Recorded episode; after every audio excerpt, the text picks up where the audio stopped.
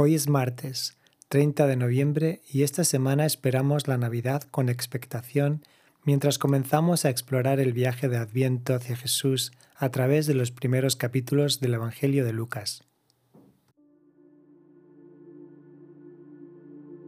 Juntos oraremos, O-R-A-R, de forma muy sencilla cada día, o estar quietos para observar.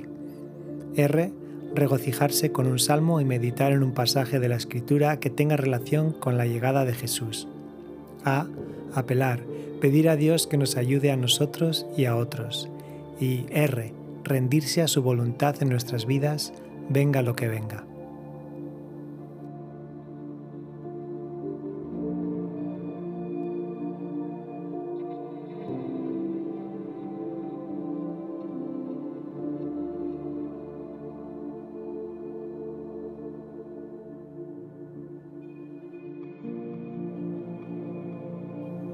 Por lo tanto ahora, al iniciar mi tiempo de oración, hago una pausa para estar quieto, para respirar lentamente, para recentrar mis sentidos, que se encuentran dispersos, delante de la presencia de Dios.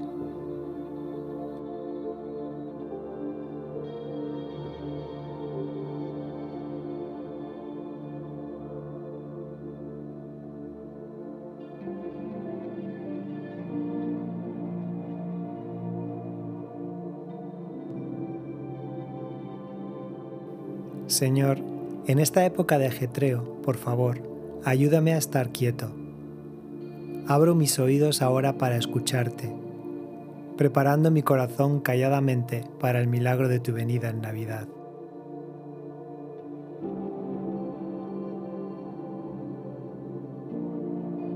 Hoy escojo regocijarme en la bondad incomparable de Dios uniéndome a la alabanza ancestral de todo el pueblo de Dios en las palabras del Salmo 113. ¿Quién puede compararse con el Señor nuestro Dios, quien está entronizado en las alturas? Él se inclina para mirar el cielo y la tierra, levanta del polvo a los pobres y a los necesitados del basurero. Los pone entre príncipes, incluso entre los príncipes de su propio pueblo. A la mujer sin hijos le da una familia y le transforma en una madre feliz. Alabado sea el Señor.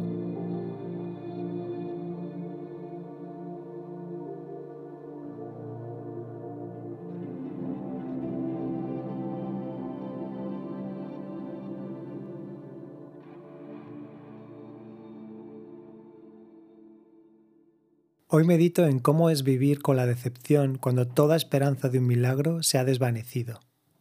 Lucas capítulo 1 versículos del 5 al 7. En tiempos de Herodes, rey de Judea, hubo un sacerdote llamado Zacarías, miembro del grupo de Abías. Su esposa Elizabeth también era descendiente de Aarón. Ambos eran rectos e intachables delante de Dios. Obedecían todos los mandamientos y preceptos del Señor.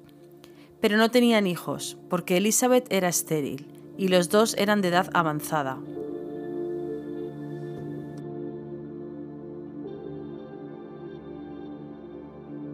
Si alguien debía conocer la bendición de Dios, estos eran Zacarías y Elizabeth. Él era sacerdote. Ambos venían de las mejores familias. Guardaban todos los mandamientos de Dios, hacían todo bien, realmente eran el Señor y la Señora perfectos, pero aún así no tenían hijos.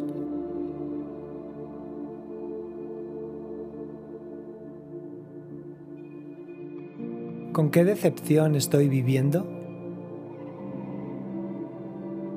¿Hay algo que me pese mucho en el corazón? ¿Una oración sin contestar? ¿Un deseo sin cumplir?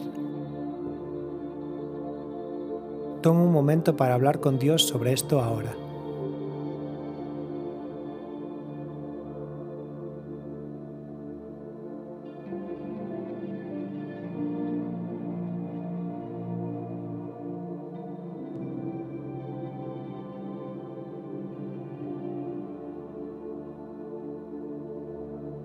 Pienso en alguien que conozco para quien la vida parece desesperadamente injusta. Han intentado hacer todo lo correcto y no sienten ninguna satisfacción por ello. Quizá estén perdiendo la fe. Les resulta difícil abrirse a Dios al ver que a la gente buena le pasan cosas malas.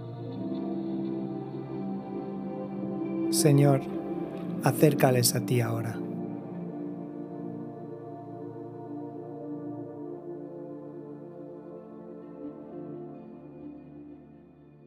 Al volver al pasaje escucho cualquier palabra o frase en particular que el Espíritu Santo parece estar resaltándome personalmente.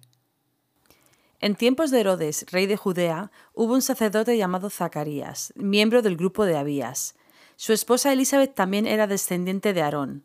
Ambos eran rectos e intachables delante de Dios. Obedecían todos los mandamientos y preceptos del Señor. Pero no tenían hijos, porque Elizabeth era estéril y los dos eran de edad avanzada.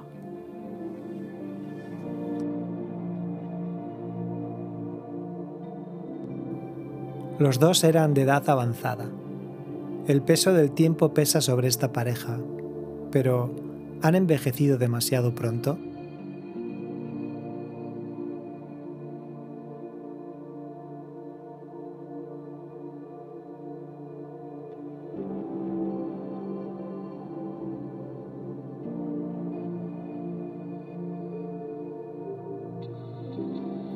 Señor, me rindo a la posibilidad de nuevas esperanzas y sueños.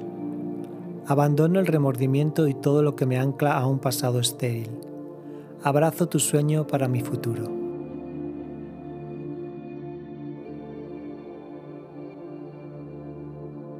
Y ahora, mientras me preparo para llevar este tiempo de oración al día que tengo por delante, el Señor que me ama dice en el Salmo 92, pero los justos florecerán como palmeras y se harán fuertes como los cedros del Líbano, trasplantados a la casa del Señor. Florecen en los atrios de nuestro Dios, incluso en la vejez aún producirán fruto. Seguirán verdes y llenos de vitalidad. Declararán, el Señor es justo, es mi roca, no existe maldad en él.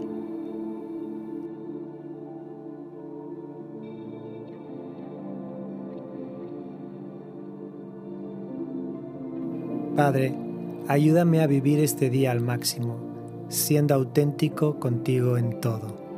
Jesús, ayúdame a darme a los demás, siendo amable con toda la gente con la que me encuentre.